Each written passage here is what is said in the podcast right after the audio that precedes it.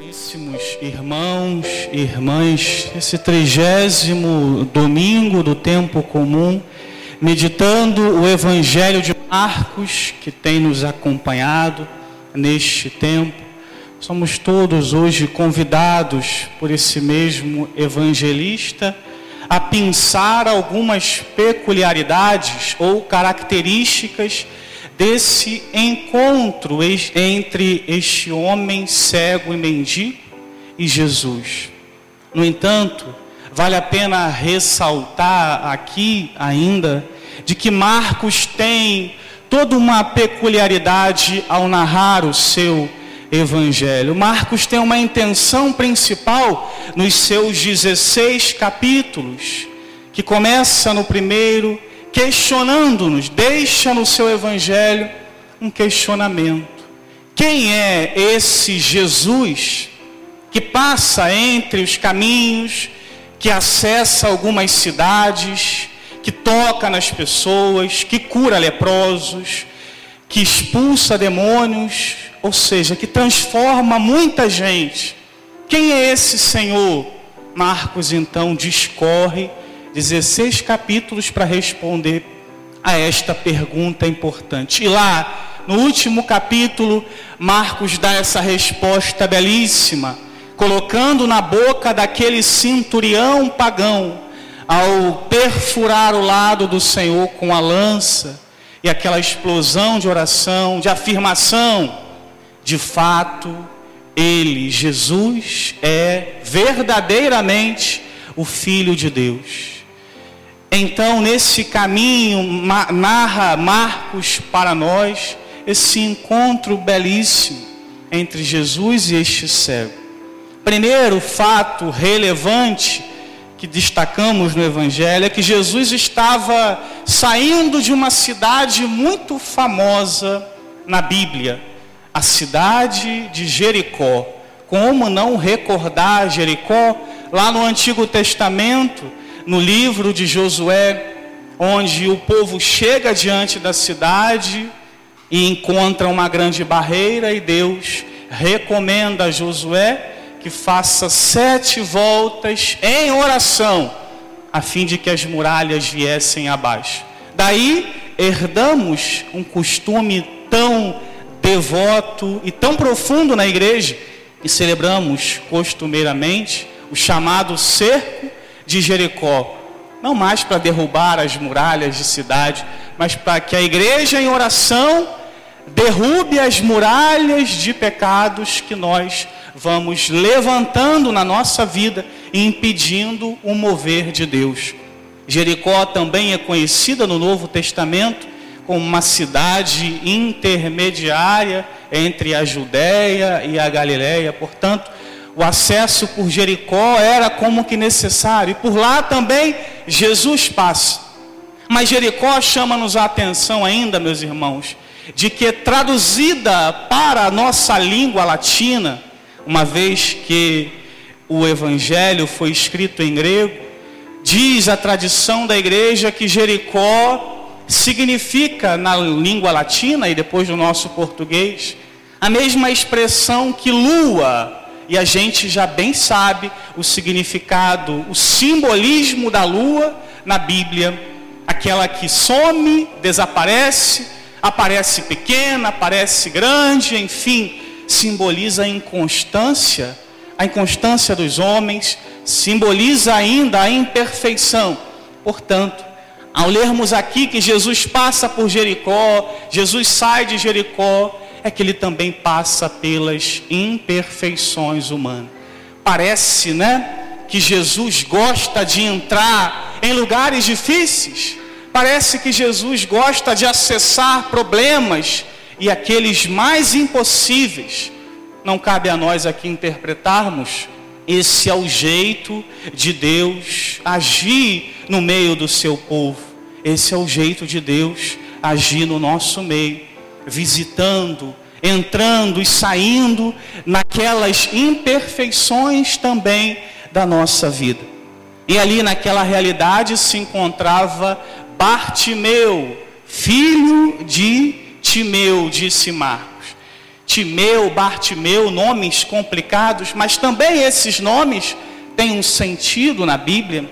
Timeu, na língua originária do Novo Testamento, significa honra. Portanto, filho de Timeu, filho da honra, aquele que buscava a honra, gostava das honras, do poder, gostava tanto que a sua visão ficou cega se perdeu, se extraviou e por isso se encontrava à beira do caminho. Esse é um dado também importante para a nossa reflexão. Aquele que se coloca à margem do caminho não está no caminho. Ora, Jesus diz lá em João 14, 6: Eu sou o caminho, a verdade e a vida. E esse homem se encontrava fora do caminho talvez porque se perdera, porque escolhera caminhos errados, mas ali eis que o Senhor passa. Só que um grupo de pessoas, denominado por Marcos, por muitos, repreendiam aquele homem que gritava ao Senhor.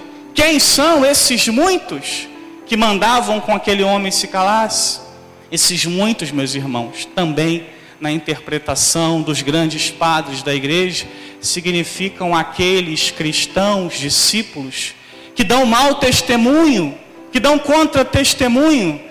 Muitos, igual Bartimeu, têm até vontade de vir para a igreja, muitos têm até vontade de voltar para o caminho, mas se encontram tantas vezes nessas barreiras, nessas resistências de contra-testemunho.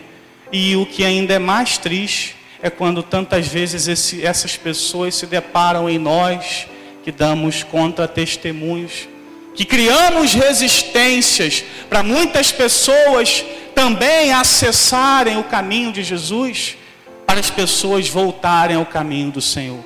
Mas esses muitos também sou eu e é você, que muitas vezes, cheios de pecados, nos acomodamos, nos acovardamos, temos preguiça de tantas vezes vir para a missa. Olha, escutamos aquela vozinha do mal que fala para a gente quando estamos em pecado: o que, que você vai fazer na igreja? Você não é digno, você não merece. Vai para a igreja fazer o que? Lá não é o seu lugar. A gente vai dando ouvido a essas coisas que nos tiram do caminho da graça. Olha, hoje tem um churrasco, uma festa para você ir vai festejar com seus amigos a vitória do Fluminense sobre o Flamengo ontem. Enfim, esses somos nós também que escutamos essas vozes e vamos nos acomodando. Mas o bonito de Bartimeu, que nos encanta, é que ele não estava preocupado com essas vozes contrárias, com essas repreensões. Olha que disse Marcos, diante da resistência, Bartimeu gritou ainda mais forte. Meus irmãos, que queira o Senhor Deus que hoje saiamos daqui com esse desejo também desse homem cego, de gritar para Jesus, não obstante as nossas limitações, filho de Davi, tende piedade de mim. Uma das orações mais belas que encontramos na Bíblia. Filho de Davi, tem piedade de mim.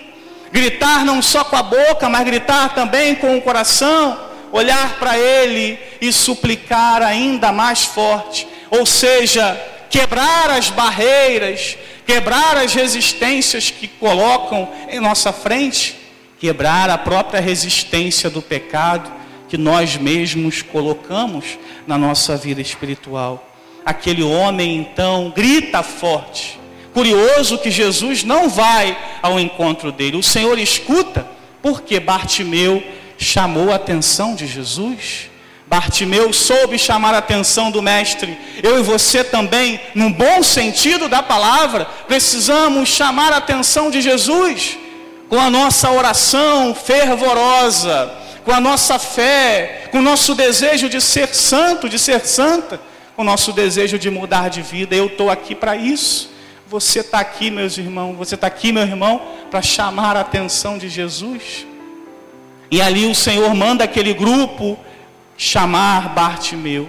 O mesmo grupo que repreendia, agora vai na direção daquele homem para chamá-lo. como Deus é extraordinário. Usa até daqueles que se parecem contrários para chegar até nós, para mover a nossa vida. E aí então acontece esse encontro belíssimo entre este homem e Jesus. E o Senhor realiza de fato o milagre. Que queres que eu te faça? Parece que Jesus não sabia do problema desse homem, como que Deus não conhecesse as nossas dificuldades. Deus sabe sempre dos nossos problemas, mas Ele deseja também escutar de mim, de você, o que eu quero. Deus deseja saber da minha vontade, do meu querer diante dele. Então é preciso também manifestar, Senhor, que eu veja, que eu abra mais a minha visão, mas Padre, eu já consigo ver, eu já consigo escutar, já consigo visualizar o mistério. Nós precisamos sempre ver mais, enxergar sempre mais diante desse mistério de amor.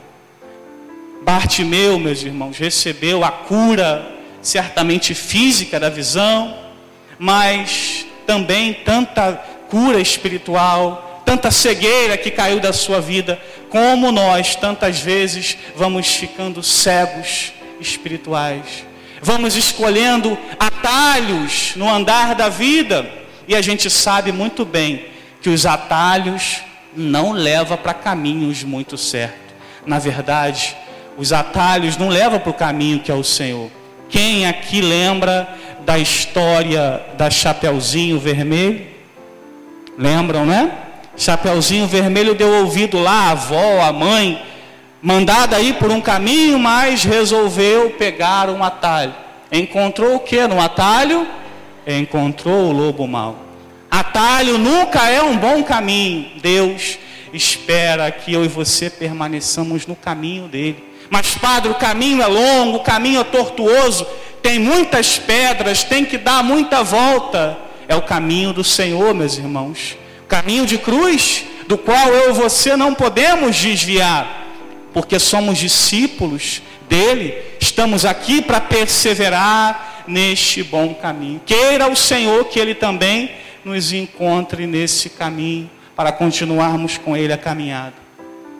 Por fim, como eu disse, Bartimeu recebeu o milagre da cura, né? abriu os olhos, eu e você também precisamos. Quando apresentamos alguns problemas de visão, a gente corre logo para o oftalmo, né? Às vezes descobrimos que estamos com glaucoma, miopia, é, enfim, catarata e tantas outras doenças do olho que vai prejudicando a nossa visão também na vida espiritual funciona da mesma forma. Vamos ficando como que cegos espirituais, não vamos enxergando mais a palavra de Deus, enxergando mais o mistério, e por isso todos precisamos continuamente passar por cirurgias espirituais, como Deus realizou em Bartimeu, para abrir a nossa visão, enxergar ainda mais o mistério de amor. Não só enxergar, mas assumir na vida três atitudes que Bartimeu assumiu ao ser chamado pelo Senhor. Jogou o manto, deu um pulo e foi até Jesus. Queira também o Senhor que eu e você hoje tenhamos essa coragem de jogar o manto que nos pesa, os problemas que a gente vai colocando sobre os nossos ombros, problemas dos outros, sobrecargas que vamos assumindo nos acomodando no chão, sem vontade mais de levantar. Hoje, estas expressões precisam ficar no nosso coração. Sejamos eu e você a pedir ao Senhor que Ele nos ajude, meus irmãos, a levantar com coragem, a jogar o manto do comodismo, da tibieza e imediatamente irmos ao encontro do Senhor. Louvado seja nosso Senhor Jesus.